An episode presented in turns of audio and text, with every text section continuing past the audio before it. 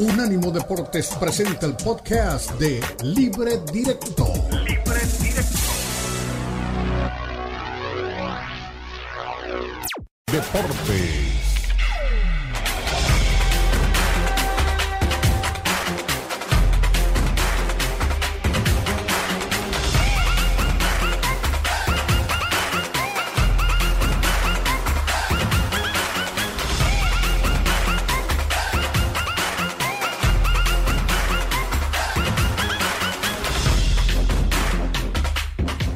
Que, dominamos el encuentro, lo jugamos donde queríamos jugarlo, teníamos, eh, teníamos que tener mucha paciencia porque era un equipo que estaba posicionado muy bajo y era muy difícil entrar.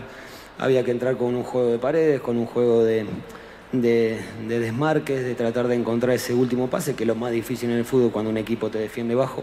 Eh, pudimos abrir el marcador, después sostuvimos el juego, sostuvimos el partido. Mm, si, si lo, llevamos a sufrir, lo llevamos después de la expulsión. En el partido nunca, nunca estuvo en situaciones donde corríamos peligro, donde teníamos situaciones en contra. Eh, creo que, el, el, encuentro en general fue muy bueno. A ver, puntualmente de jugadores individuales mucho no me gusta hablar porque lo llevo mucho a lo colectivo. Eh, yo trato de que todos los jugadores tengan el, máximo nivel de entrenamiento y el máximo nivel de partido. Después está la decisión mía en cada partido si lo pongo o no lo pongo, si lo saco, si lo pongo 10 minutos, si lo pongo, dependiendo también el rival. Eh, hoy me dio la facilidad de jugar en una posición donde podía jugar por dentro también, de generar una superioridad por dentro para tener la profundidad con con Alvarado y Cowell. Entonces a partir de eso fuimos cambiando por la línea de tres de ellos, tratar de sacar a los centrales. Eh, a ver, todos los jugadores están en muy buen nivel y lo tienen que seguir manteniendo, independientemente de Pavel. Todos los jugadores necesito que siempre mantengan y, que mejoren su rendimiento porque, porque necesito una competencia interna. ¿Cómo van a festejar una victoria? Es normal que lo festejen los chicos. Eh, cada partido cada partido se merecen su reconocimiento y se merecen disfrutarlo. Después tenemos tiempo para volver a, otra vez al trabajo, otra vez a pensar en el rival que viene y a partir de eso seguir creciendo. No, no, no, no, no lo a ver. Lo está llevando, la, pregunta la está llevando a un lugar que si, si nosotros ganamos cuatro partidos seguidos, eh, se pueden confundir los chicos por la victoria. ¿Para qué jugamos? Para ganar es normal. Necesito que siempre estén acostumbrados a ganar. Es importante el, ganar, el seguir refrendando lo que venimos haciendo desde, desde que empezó el torneo. Eh, sabíamos que así iba a ser. Nos estamos ganando un respeto y eso hay que irlo eh, haciéndolo también saber cada fin de semana, entre semana, todo eso porque estamos haciendo las cosas muy bien. No hemos ganado nada, apenas va empezando esto. Tenemos que seguir adelante, pero es un paso importante para para, nuestro futuro lo que, lo que estamos planeando. Tres goles en dos partidos, seis puntos directamente de, a tu cuenta para Chivas. ¿Cómo te sientes en, lo individual que te ves cada vez mejor? Ah, cada vez en vez de, de, lo, de lo individual, siempre lo he dicho, ¿no? Eh, para mí es más importante lo de, lo de equipo, lo colectivo. Eh, no es un juego de tenis que es nomás una persona, depende de ti mismo, eh, depende de todos para un buen funcionamiento. Entonces, pues, ¿qué te puedo decir? Contento por poder ayudar a mis compañeros porque las cosas se estén dando y vamos a seguir por, por ese camino. Me llama la atención la palabra que utilizas, Pocho. Eh, dices ganarse un respeto y me parece que Guadalajara lo está haciendo no solamente ganando por ganar, sino que lo acompaña con un buen funcionamiento y con un fútbol que está, pues mira, estadio lleno prácticamente ya hoy, todos los partidos que se está ganando eso, el respeto de la tribuna. Sí, este, como, como, lo he dicho, ¿no? igual no hemos ganado nada, pero eh, poco a poco se van, se van formando los castillos, ¿no? De ladrillo en ladrillo, entonces eso es lo que estamos construyendo el día de hoy, paso a paso, seguir elevando eh, eh, el nivel personal y el, y el grupal para que esto siga funcionando. Muy bien a Víctor Guzmán, el pocho, y lo mismo al técnico. La pregunta última, de verdad, al técnico le sobró. ¿Se van a, van a perder el piso los jugadores porque han ganado cuatro partidos? A ver, ¿para qué juegan? ¿Para qué compiten? Por favor, a veces hacemos unas preguntas que de por Dios, de verdad yo digo, eh, bueno, no, mejor no digo él. Ahora, bien chivas, ¿no? A mí me está gustando la forma como se está dando el fútbol de Chivas, con la forma como se desarrollan los partidos, los planes de juego, cómo los adelantan y cómo los desarrollan, las rotaciones que tienen los jugadores, entrando algunos, quedándose otros, y él mismo lo explicaba, es una elección que él hace dependiendo de lo que él considere que él necesita en la cancha. Me parece que es un equipo ordenado y que Gago ha ido encontrando lo que el equipo estaba necesitando y obviamente mientras esto camine con resultados y funcionamiento y triunfos, bienvenido al futuro. Lely. Sí, está jugando bien Guadalajara, Ricardo. No entendí muy bien por dónde iba la pregunta del reportero, pero después de que la escuché, yo la había escuchado antes de que la escucháramos aquí todos juntos, me parece que podría aterrizar, y aquí voy a sacar a colación al Pachuca, que igual Guillermo Almada se enojó mucho por una pregunta que no, tal vez no lleva la, la misma forma en cómo se planteó, pero allá va, viendo los rivales a los que te has enfrentado, ¿no? Si es bueno o es malo confiarse de que las cosas se están haciendo bien. Chivas, de los Ganar siempre es bueno. Comillas, se ha enfrentado con Tigres y ese partido lo perdió, un partido que no jugó mal, pero que igual terminó perdiendo. Después los rivales han sido eh, Pumas, que creo que también puede ser de los que te compiten medianamente bien, no es un rival sencillo, aunque no comenzó también el torneo, ha ido, ha ido mejorando. Después está Tijuana, está San Luis, está Santos. ¿A qué voy? Son rivales que no andan bien en la Liga Mexicana, que les está costando muchísimo trabajo, pero eso no es culpa de Chivas. Chivas lo ha aprovechado, ha sacado buenos resultados. Eh, creo que Gago aquí lo mencionó algo Fer y, es completamente cierto, y el que siempre está muy, muy pegadito a las chivas.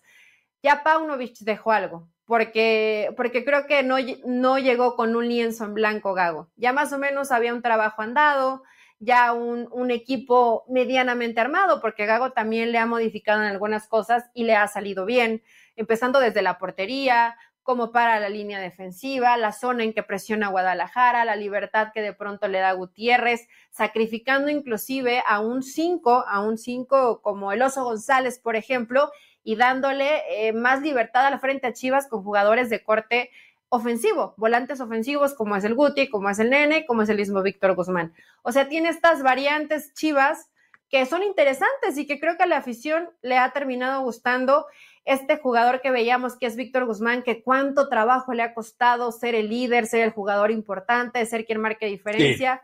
Ahí lo va llevando Gago y esto sí es exclusivamente de Gago, porque Paunovic lo tenía completamente borrado. Por eso creo que hay varias cosas buenas. ¿Qué le sigue faltando a Chivas? Un centro delantero.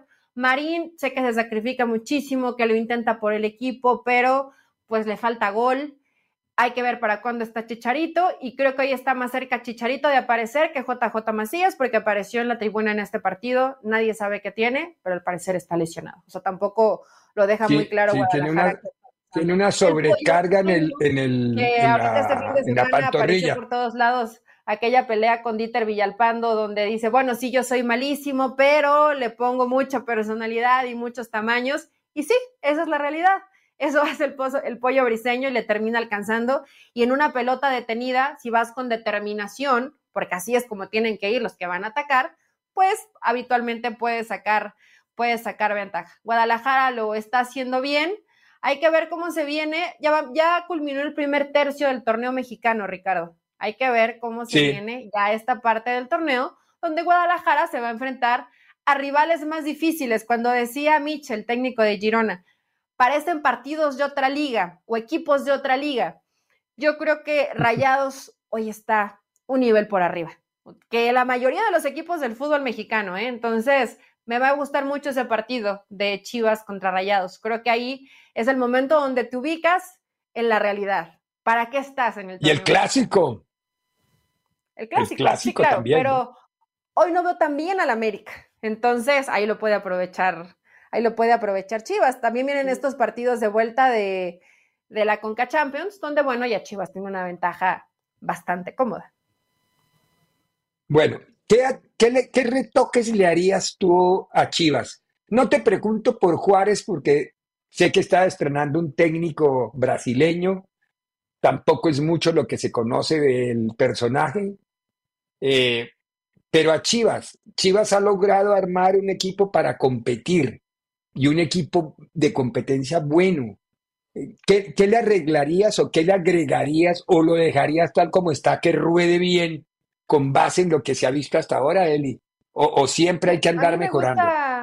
A mí me gusta Chivas, Ricardo. Creo que me, me, gusta la propuesta, inclusive en este partido. Sí eh, sabíamos y lo conocíamos y lo hemos visto, pero la velocidad que tuvo Cowell en esa jugada, eh, que dices, pues volando, ¿no? O sea, ves que de a poco algunos futbolistas están teniendo más confianza. El mismo Gago lo detecta muy bien. Buscamos interiorizar el juego. Si no se puede, depende en qué zona nos presionen, lo hacemos por fuera, con centros. O sea, tiene alternativas y variantes al ataque. Creo que hoy Guadalajara con limitación de talento, porque creo que Chivas siempre tiene poco, pero si lo sabes potenciar, te puede rendir bastante bien.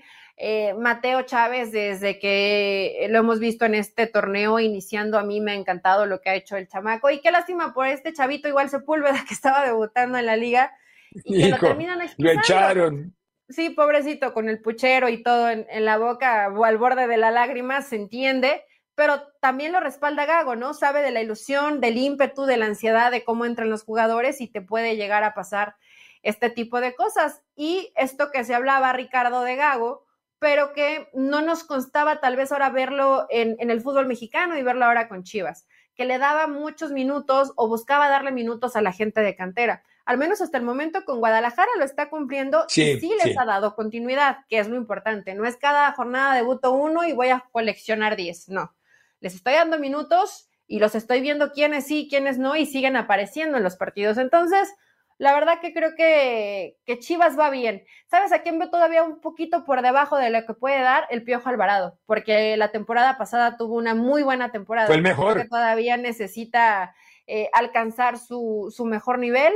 Y el centro delantero, Ricardo, a ver si va a ser el chicharito. Por ahí hay un mensaje que más adelante vamos a leer de la gente que siempre está con nosotros, pero el efecto Javier Hernández no solamente es dentro de la cancha, sino fuera. De verdad, yo no sé, yo creo que la gente se toma, ¿cómo me van a decir? Javier no ha aparecido ni en un entrenamiento y ahora me van a decir que el efecto Javier Hernández. Cuando comparta con el equipo, cuando entrene con el equipo, cuando juegue con el equipo y cuando gane con el equipo, ahí podemos ver el efecto Javier Hernández. Y si no, yo voy a traer una foto del rey de Inglaterra aquí a ver si yo con eso me alcanzó para volverme importante y lor.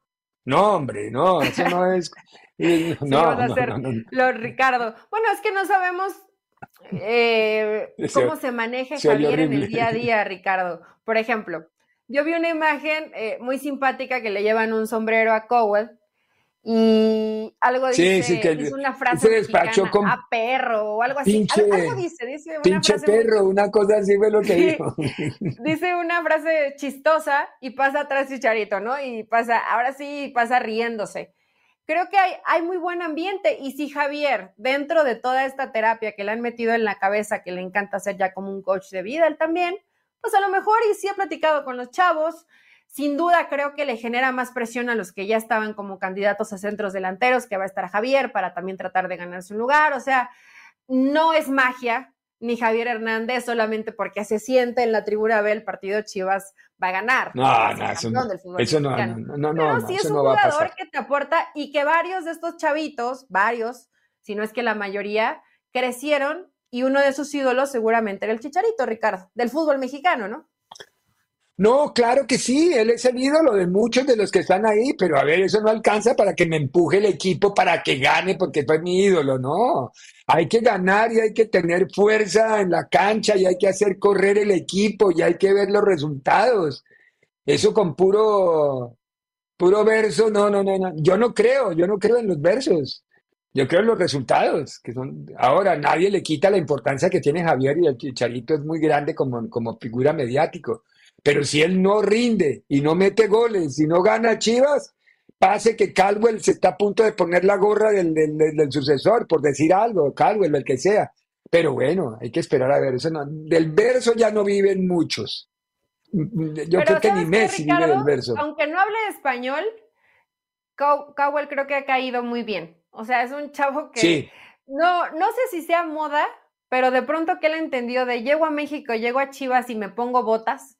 Y ahora ya viste cómo lo cargaron y celebró como jinete. O sea, No sé el qué percepción tenga de México, porque en la entrevista que hemos visto todo el mundo nos quedaba claro que México para él nada, o sea, iba a jugar un partido y no conozco nada, pero también en el, intento de adaptarse ha caído bien para el equipo y lo va llevando de a poco también Gago. O sea, dentro de ese ser acelerado y atrabancado y, y sí lo considero a veces poco inteligente para jugar, como le ha dado pocos minutos, como que ya el chavo se va tranquilizando y va entendiendo eso también le ayuda a su, a su desarrollo como jugador. No quiero echar las campanas al vuelo ni que los chivermanos se emocionen demasiado.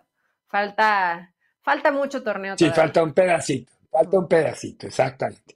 Bueno, tenemos que ir a la pausa, querida Elia. A la vuelta de la pausa nos toca darle garrote otra vez. Ay, Barcelona, ay, Xavi, por Dios. ¿Qué decimos? No gana. No, no sé, pero primero escuchemos, Primero escuchemos a Xavi y después escuchamos al técnico Medina, le dicen el comandante, no, no, no es el comandante, me olvidé el, apodo que le tienen a Medina, y el cacique, creo que sí, creo que sí es el cacique, como le dicen a mí.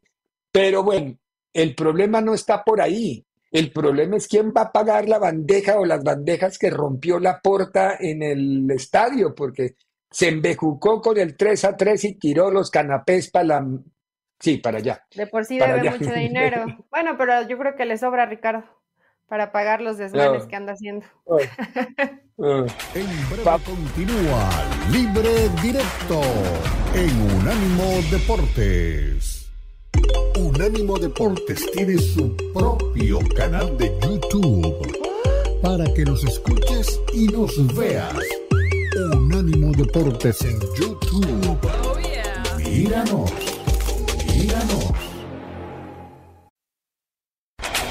Continúa Libre Directo en Unánimo Deportes. Es el deporte, ¿no? Estados, estados de forma, eh, situaciones puntuales, pérdida de futbolistas también, muchos momentos. Eh, futbolistas que no han, podido jugar juntos. El año pasado prácticamente no tuvimos Ah, desde, la, desde las lesiones de los tres centrales ya no se lesionaron más, ¿no? Entonces hemos tenido que ir cambiando de futbolistas. Sí, pero errores de concentración nuestros, nuestros. Yo pienso que, hemos hecho muchas cosas bien en muchos partidos para ganarlos, pero creo que estas, estos errores groseros en, en, defensa nos hacen tener la diferencia que tenemos eh, de puntos con el Madrid y con el Girona en estos momentos. Buenas noches, Xavi. Alfredo Martínez en directo para Radio Estadio Noche de Onda Cero. Eh, dices que no tiráis la toalla, pero hoy era un día muy bueno para aprovechar que otros rivales habían eh, fallado, os podíais haber asentado en la Champions. ¿Cómo puedes explicar que los jugadores hayan desaprovechado una oportunidad así jugando en casa contra uno de los equipos peor clasificados? Sí, pues porque es deporte. Ellos han jugado bien, han planteado el partido eh, creo que de, la mejor manera. Nos han igualado muchas veces y han buscado un partido de duelos y nos ha costado. Aún así hemos generado mucho, pero eh, insisto, yo creo, siendo honesto, que intento serlo siempre con, conmigo mismo primero, con el futbolista y con vosotros, pues creo que los errores defensivos nos, nos matan, ¿no? Y ahí tienes el ejemplo del segundo gol, que ahí no hay jugada ni de peligro y acaba siendo gol del Granada, ¿no? Pues este creo que es el resumen, ¿no? Cuando uno planifica un partido, planifica para ganar el partido después cómo, cómo se dio el trámite del partido, que nosotros, la verdad, jugamos un muy buen partido. Eh, y por momentos me, daba la sensación que nosotros podíamos haber ganado el partido. Eh, fue cambiante porque ellos también tuvieron el, 2-0 y nosotros también tuvimos posibilidad de, ponernos por delante antes o de empatar el partido o de ponernos eh, 3-1. Eh, me voy con esa sensación ambigua, encontrada, eh, pero valoro el punto, valoro sobre todo el juego del equipo, que a partir de ahí vamos a edificar, edificar lo que viene, que va a ser importante. Este es el, Granada que quiero para poder ilusionarnos con la salvación. Eh, hemos tenido otro partido que no nos hemos llevado nada y también habíamos jugado bien. Hoy tocó un punto, hay que valorarlo. Mister Alfredo Martínez en directo para Radio Estadio Noche de Onda Cero. Eh, ustedes solo habían sacado un punto en lo que va de temporada fuera de su estadio, lo saca en campo del campeón y marcando tres goles, es decir, que la dinámica del equipo es más que positiva, ¿no?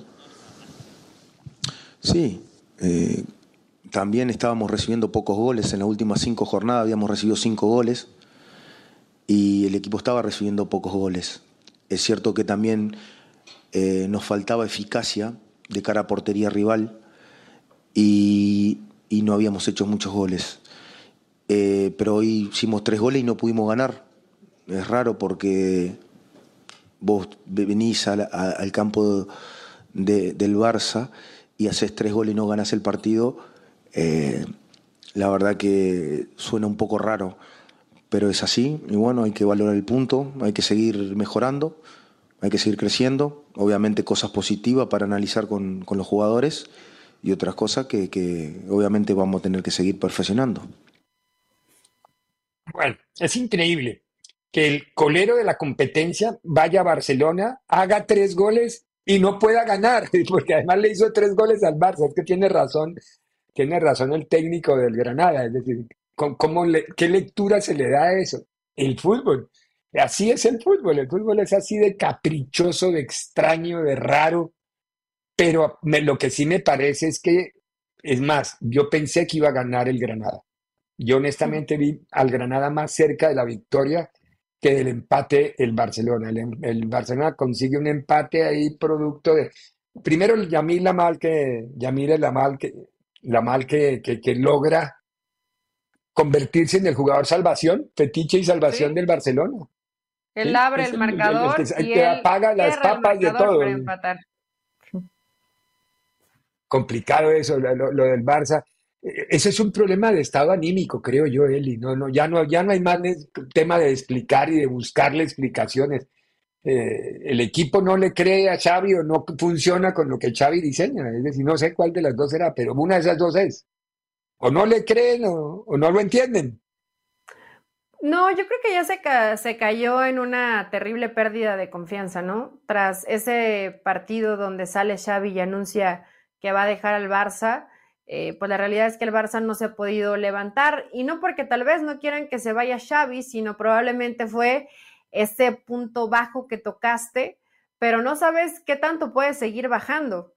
Porque yo, eh, como tú dices, más allá de, ya hemos hablado de que el equipo no juega, no tiene una idea clara, que varios están por debajo de su nivel, que el funcionamiento no es el mismo, a pesar de que marca Lewandowski no es ni cerca el Lewandowski que, que veíamos en el, en el Bayern. Pero más allá de eso y de lo que siempre, lo, que siempre hablamos de Yamal, que se ha convertido pues en el rompas en caso de emergencia y el que le ha sacado las papas de fuego a, a Xavi en los últimos partidos, hay una pérdida de confianza increíble. O sea, lo que en algún momento viste que el Barça podía hacer, hoy ya ni siquiera se atreve o intenta hacerlo y si lo hace, lamentablemente ellos, para ellos se equivoca por la falta de confianza. Eh, es un equipo que sigue defendiendo muy mal y eso no lo ha podido corregir Xavi. Y ya parece como cuando llegas a ese momento de resignación, de solo esperar a que todo termine. Y me parece que es una forma muy triste para despedirte y para decir adiós. Si te vas a ir de todas formas, intenta irte jugando lo mejor posible y ya vas a ver hasta dónde te alcanza. Pero cuando entras en una zona de conformismo y de resignación, creo que eso es muy peligroso para un equipo, porque para aquellos que piensen que el Barça ya tocó fondo, se puede tocar mucho más fondo si no sales de esa zona de resignación. Y creo que si Xavi, al final, ¿qué, ¿qué más da si no consigues ya nada de lo que estás compitiendo? Pero que cierres con dignidad, con responsabilidad y entendiendo que tienes la playera del Barcelona puesta y que eres el director técnico del Barcelona. Nada más, Ricardo. O sea, ya que más podemos agregar a lo futbolístico. Lo hemos hablado jornada tras jornada. No, ya, ya lo que nos queda es mirar qué puede cambiar este equipo sin Xavi. Porque lo que está diciendo la prensa catalana por las últimas horas es que se van Araujo y se va De Jong. Lo dice Sport, no sé si será cierto o no será cierto pero de todas formas eso empieza a mover demasiado una estructura deportiva que tampoco se justifica que la muevan de esa forma. Es decir, los resultados no se están dando, tienen de pronto dos partidos en donde se sube la curva un poquitito y en el tercer partido vuelven y bajan como el de ayer, es decir, como el de sí, contra Granada. Es decir, no, no, no, es que no se compadece el rendimiento que tiene el Barcelona. Yo no, yo no encuentro respuestas a ese rendimiento, a jugadores que tienen otro nivel pero que son tan poquito en los partidos.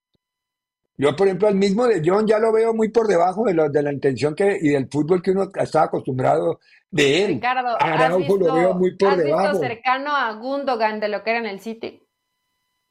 No, pero Gundogan ¿eh? al menos es el que más se acerca en la creación y él trata de buscar en la. Pues es el tipo que de acá por lo menos se enoja si no salen bien las cosas. Sí, sí. Pero, pero aún así, es, es, esto pasa, ¿no? Cuando un equipo anda mal, pues te arrastra y por más que te quiera salir de ser lo medianamente rescatable, pues tampoco brillas demasiado, porque el equipo en general no funciona. León está lejísimos del nivel que en, que en algún momento le hemos visto y realmente De Jong lo han querido sacar ya desde hace dos temporadas y no lo han sacado.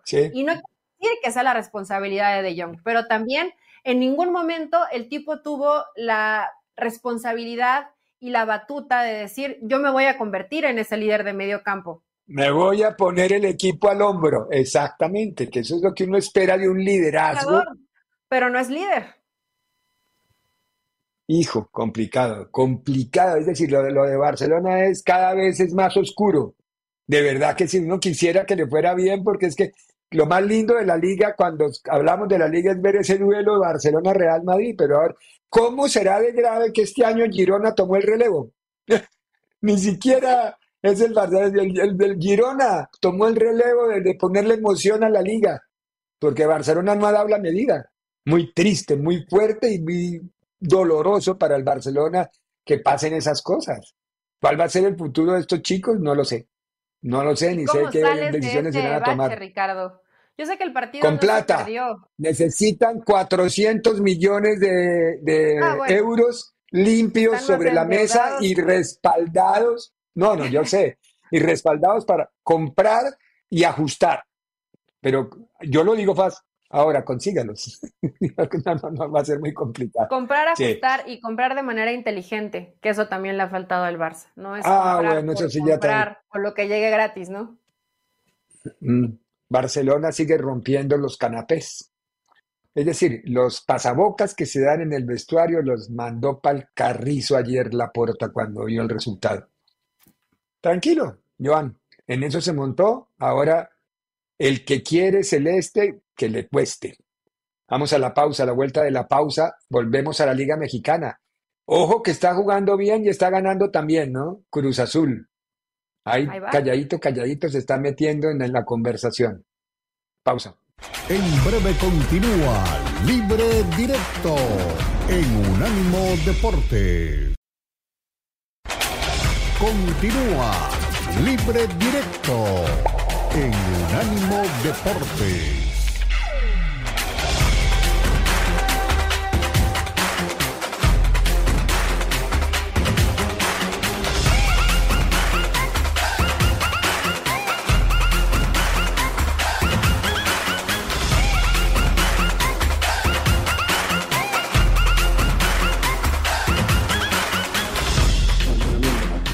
experiencia. Eh, nosotros tenemos una idea compleja porque hay que interpretar en cada acción eh, dónde está la ventaja, dónde está el hombre libre, dónde puede haber un espacio. Entonces, esa interpretación lleva tiempo, es la realidad. Y cómo, cómo asimilaron la idea a la hora de tener la pelota creo que es complejo y la verdad que no lo esperaba, que no en, esta cantidad de jornadas, sino en el tiempo en que llevamos, trabajando, eh, tengan la interpretación que tienen los jugadores. Aún así, faltándonos mucho por mejorar en esa, en esa faceta, pero creo que, que tienen la confianza, que lo hacen eh, naturalmente y que, lo, y que lo abrazaron. Y eso, la verdad que para nosotros es muy importante. Lo defensivo sí creía que, que, lo podíamos llegar a asimilar rápido porque es más difícil destruir que, que construir en el fútbol. Y, y, la verdad que estamos encantados de la manera en que repiten los jugadores porque, porque no es fácil sacarle la pelota a San Luis lo hace muy bien. Eh, y sabíamos que teníamos que repetir esfuerzos. Cuando hablo de repetir esfuerzos, si salto una presión, tengo que saltar a otra. Eh, si soy eliminado, tengo que volver a un lugar porque si no, siempre van a encontrar ellos un jugador libre. Y, bueno, eh, no es simple quitarle la pelota a San Luis y, por momentos no la tuvieron, por momentos la tuvimos nosotros, pero creo que, en líneas generales supimos, supimos controlarlo. Seguramente hoy fue un partido donde estuvimos muy abajo.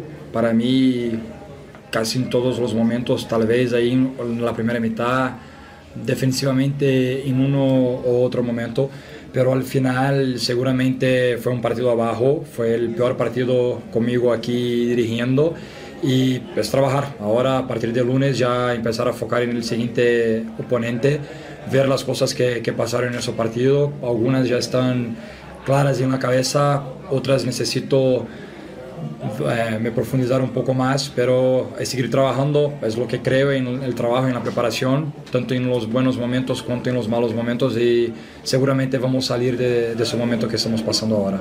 Gracias, hablando, Acá atrás, este, buenas noches, Orlando que está en el Servicio Informativo de Deportes. Hoy esta seguidilla de malos resultados por, por, parte del equipo de San Luis, ¿a qué se debe? ¿Por dónde crees que está pasando esa, esa crisis de resultados y de puntos porque se están alejando de lo que hicieron el torneo pasado y que hoy no han podido sumar después de cuatro derrotas consecutivas. Sí, para mí es un conjunto de, de, factores, pero antes de eso yo siempre hablo que para mí una cosa es performance y otra cosa es resultado. Hubieron resultados en esa secuencia última que no nos salió favorable, pero habíamos jugado bien. Hoy no nos salió el resultado y tampoco el performance. Y ahí sí es momento de empezar a estar un poco, un poco más atento a eso. Sabíamos que iba a ser una secuencia muy dura. Jugamos contra Pumas, Monterrey, Tigres, Chivas, Cruz Azul en la secuencia, con algunas bajas que tuvimos en el equipo, con refuerzos que todavía no están listos, que, que no pueden estar aptos a, jugar como, como nos gustaría. Y es pensar en eso todo y ya empezar a encontrar soluciones a partir de, de lunes para que contra Tijuana ya empecemos a, a cambiar esas cosas. Bueno, a ver, hay tantas lecturas a las conversaciones con los dos técnicos, ¿no? Primero, el techo en el que pareciera que hay que empezar a mirar hacia adelante a Cruz Azul.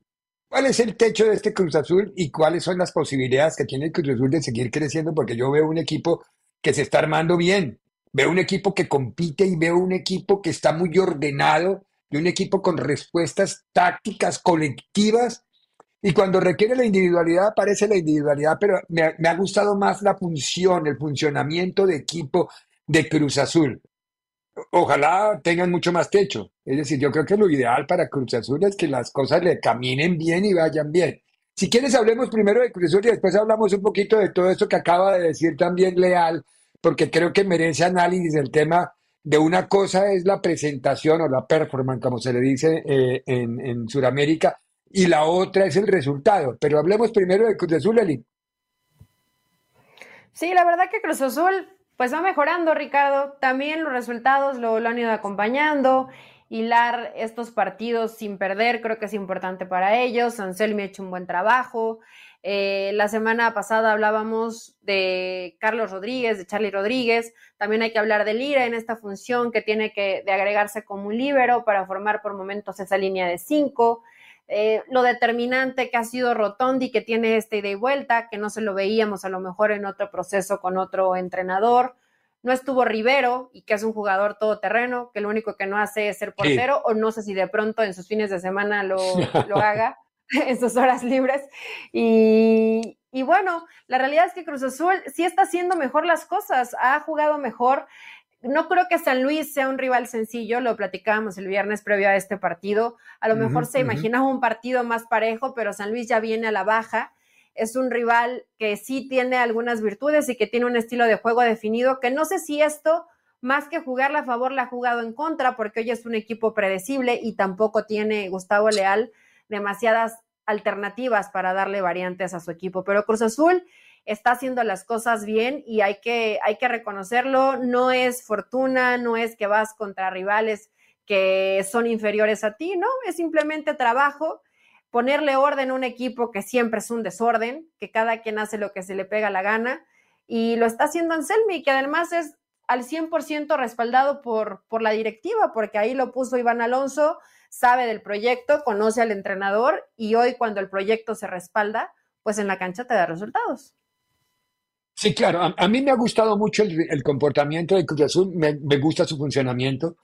me gusta el, nivel de fútbol que exhibe, es decir, es agradable verlo jugar, no es un equipo atrabancado que termine ganando por, por, por chiripas o por circunstancias que son un poco más fortuitas que elaboradas. Entonces, a mí, a mí, me, a mí me ha gustado, es que yo no sé si estoy siendo muy precipitado en el aplauso, porque lleva muy pocos partidos.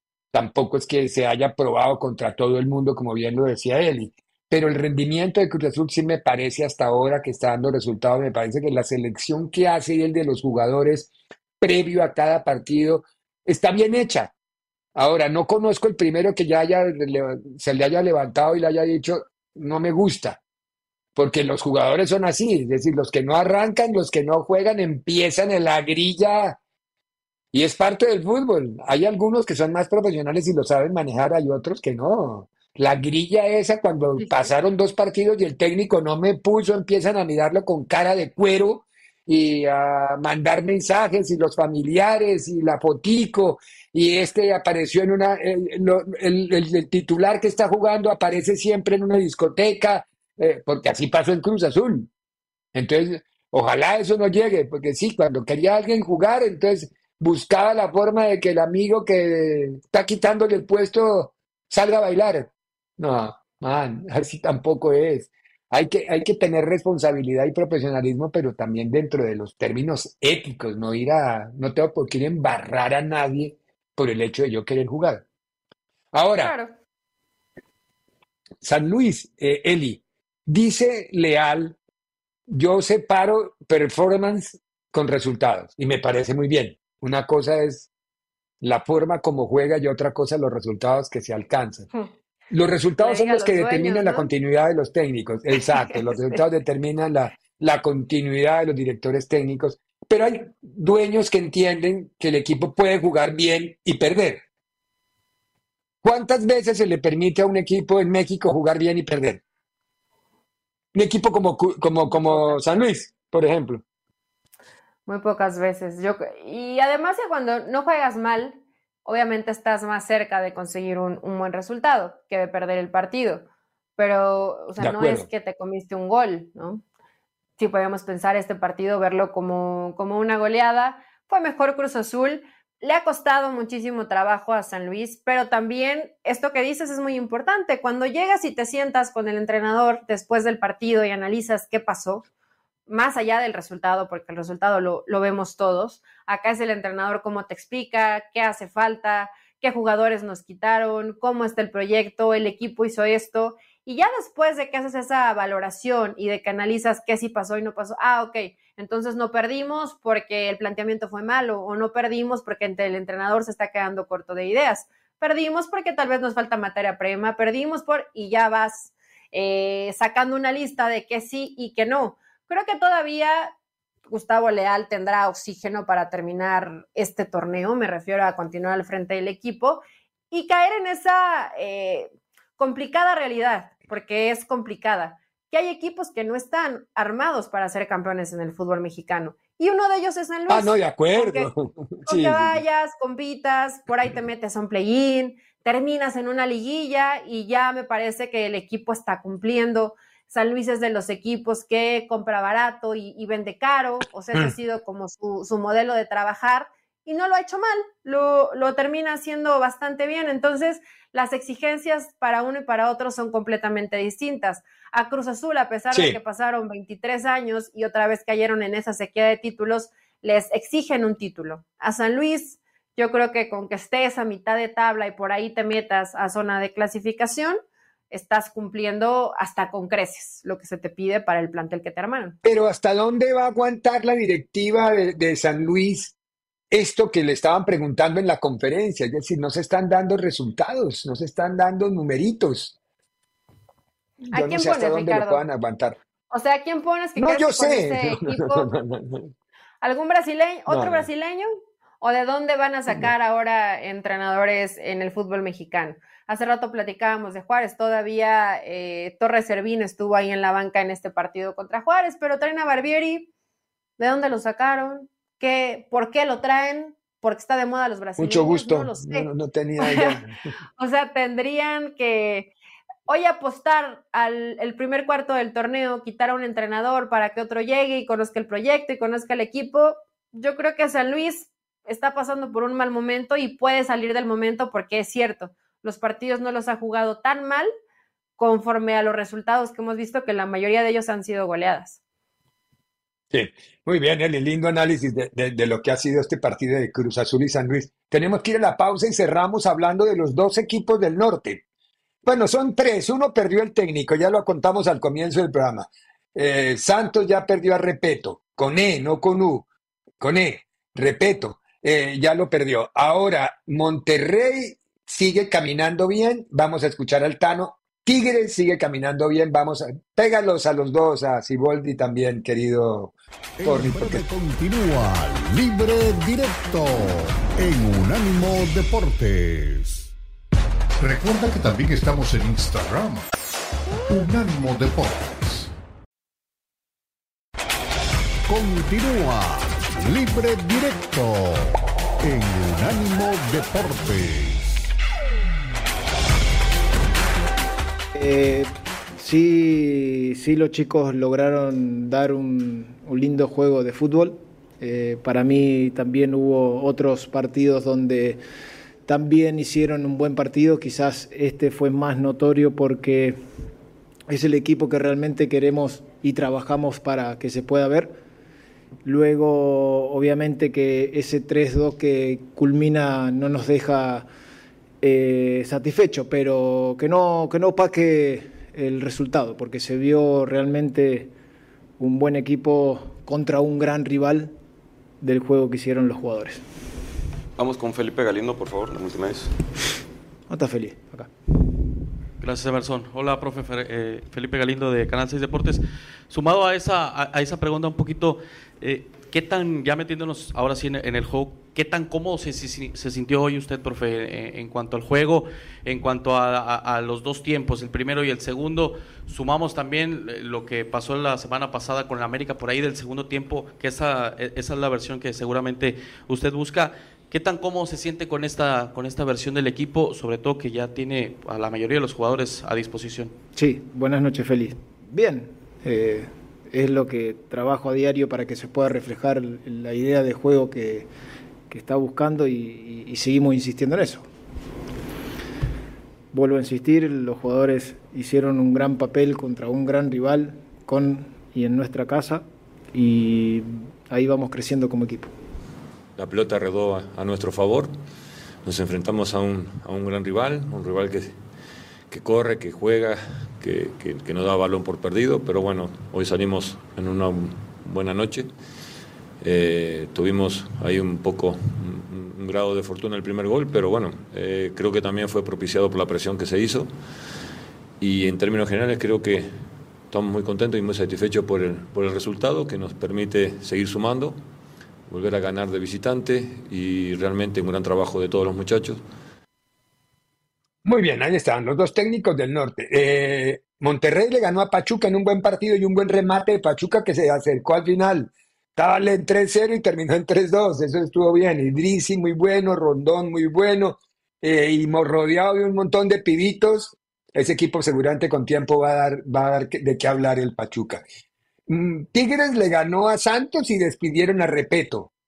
Sí. Y acaba de hablar Gago otra vez, es decir, no, hoy fueron los días de los técnicos, porque mañana juegan contra el Forge. ¿Dijo algo importante, señor director, el señor... Que, que para, para, es lindo, para, para, para, eso fue lo que dijo Gago, que para, para, para. Me preguntaron para. sobre la alineación, Ricardo. ¿A qué equipo ¿Sí? va a mandar para enfrentar a Forge en el partido? ah, no, no, lo sabe, ¿no? A ver, ya, de, dale. Si le dan, si están en este plantel, es porque les dan, porque confío en ellos y porque creo que tienen condiciones para poder jugar en, en el primer equipo. Eh, con respecto al equipo, todavía no tengo nada decidido, hasta que no se lo diga a los jugadores, eso se lo voy a decir mañana, eh, más cerca del partido, pero todavía no tengo definido eh, quién va a jugar y quién no. Muy bien, Fernando Gago, Perdón, me lo traduce él y no entendí un carajo de lo que dijo. me, me, me concentré. Lo que dijo no Fernando entendí. Gago es que todavía no sabe y va a decidir de último momento cuál es la alineación para enfrentar a Forge en el partido de vuelta. ¿Usted está cargándome o está leyendo lo que le salió en alguna parte? No me diga que entendió todo eso. No, sí, en verdad entendí que se dijo. Entonces el sordo soy ¿no? yo. Se escuchaba un poquito, un poquito le- lejitos. Pero bueno, Sí, sí, sí. Muy bien. ¿Le escribieron, doña Eli? Mensajitos. Pedro Ixcoy, muy buen programa, saludos, gracias Pedro. Hay gente nueva, Ricardo, desde el pasado viernes. Me Sí, da qué bueno, gusto. qué bueno. Y también hay aquí unos mensajes que me estuvo mandando Daniel Forni. Dice el gabinetero, nótese que Chivas no pierde después de Chichagot. Fue presentado. Todo le dan el crédito a Gago. La presencia de Chicharito es grande. Ni Hugo Sánchez tuvo sin No, no, no, que no invente, que no invente.